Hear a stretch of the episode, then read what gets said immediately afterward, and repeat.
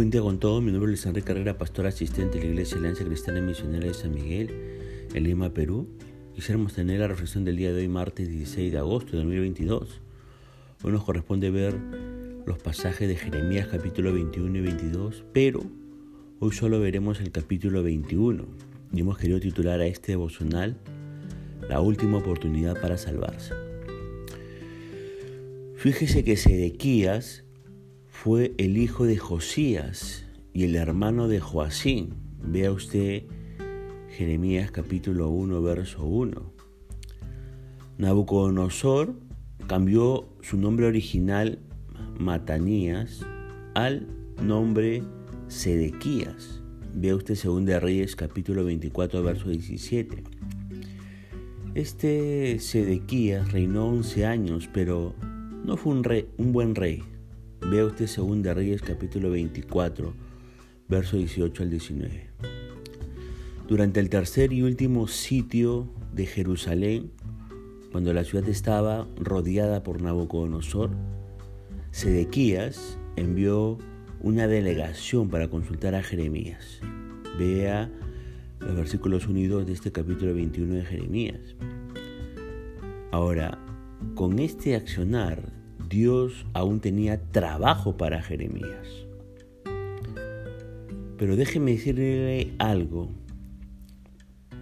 El rechazo, la decepción y el arduo trabajo que podríamos experimentar a causa de nuestra fe nos puede agotar, pero tenemos que seguir adelante.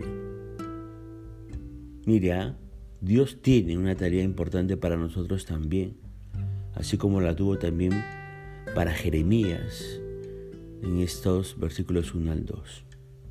Ahora, no es que Sedequías creía en Dios, en su profeta, pero ya no sabía qué hacer. Enviar estos mensajeros a Jeremías fue la acción de un hombre desesperado. Las palabras que leemos en el versículo 2 Quizá Jehová hará con nosotros según todas sus maravillas, y aquel que se irá de sobre nosotros, traen a la memoria no solo la salida de Egipto y la conquista de la tierra prometida, sino también la forma en que Dios salvó a Jerusalén de Sennacherib y los asirios durante los días del profeta Isaías. Lea usted Segunda Reyes capítulo 19, verso 34 al 36.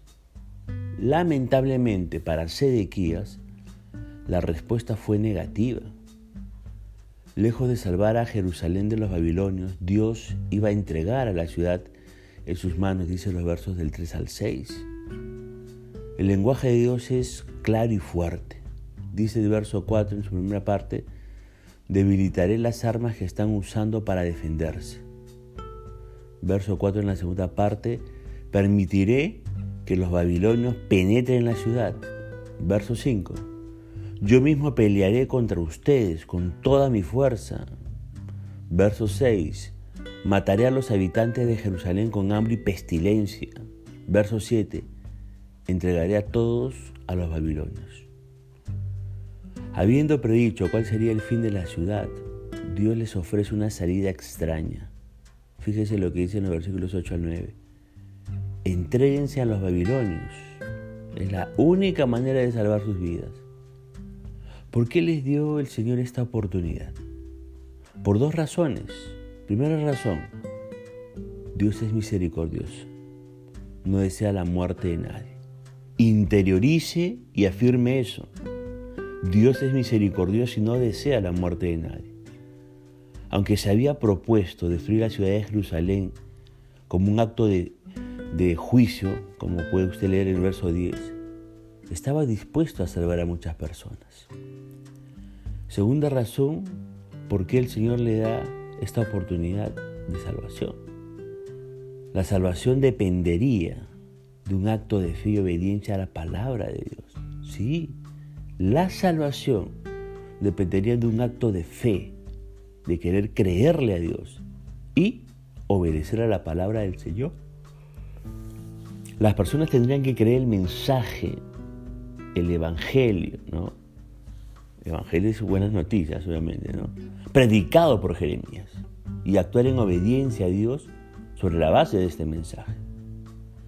No fue fácil para Jeremías predicar esta palabra profética.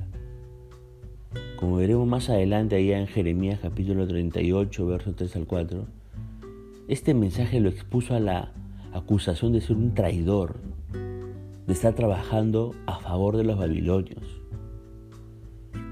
La salvación no dependería solo de un acto de fe y obediencia, sino también de arrepentimiento y un cambio de vida, como usted puede leer en el versículo 12.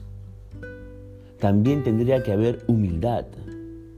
Los habitantes de Jerusalén, que ocupaban tanto el valle, entre comillas, como la llanura, entre comillas, según el verso 13, se confiaban en que de alguna manera Dios los protegería y que los babilonios no llegarían a invadir la ciudad. Lee el versículo 13 en la segunda parte. Sin embargo, el versículo 14 nos dice que Dios estaba dispuesto y decidido a juzgar la ciudad. Ahora, pensemos un poquito en lo que hemos dicho en estos 14 versículos y a manera de reflexión queremos preguntarnos lo siguiente. ¿Estamos enfrentando el juicio de Dios en alguna área de nuestras vidas? ¿Sí o no? Segunda pregunta. ¿Estamos escuchando la voz de Dios dándonos a entender que debemos hacer qué debemos hacer para evitar su ira? ¿Mm? Lo que nos queda si es que estamos nosotros enfrentando el juicio de Dios y estamos escuchando la voz del Señor dándonos a entender que qué es lo que tenemos que hacer para evitar la ira de Dios, lo que tenemos que hacer es acatar la voz de Dios y no ser personas insensatas. Y la persona insensata es literalmente una persona sin sesos, ¿no? Alguien que no piensan adecuadamente. Por eso, recuerde, Dios es un Dios de oportunidades y siempre nos da la última oportunidad para salvarnos. Esperemos que sepamos aprovecharlo, si es que lo necesitamos.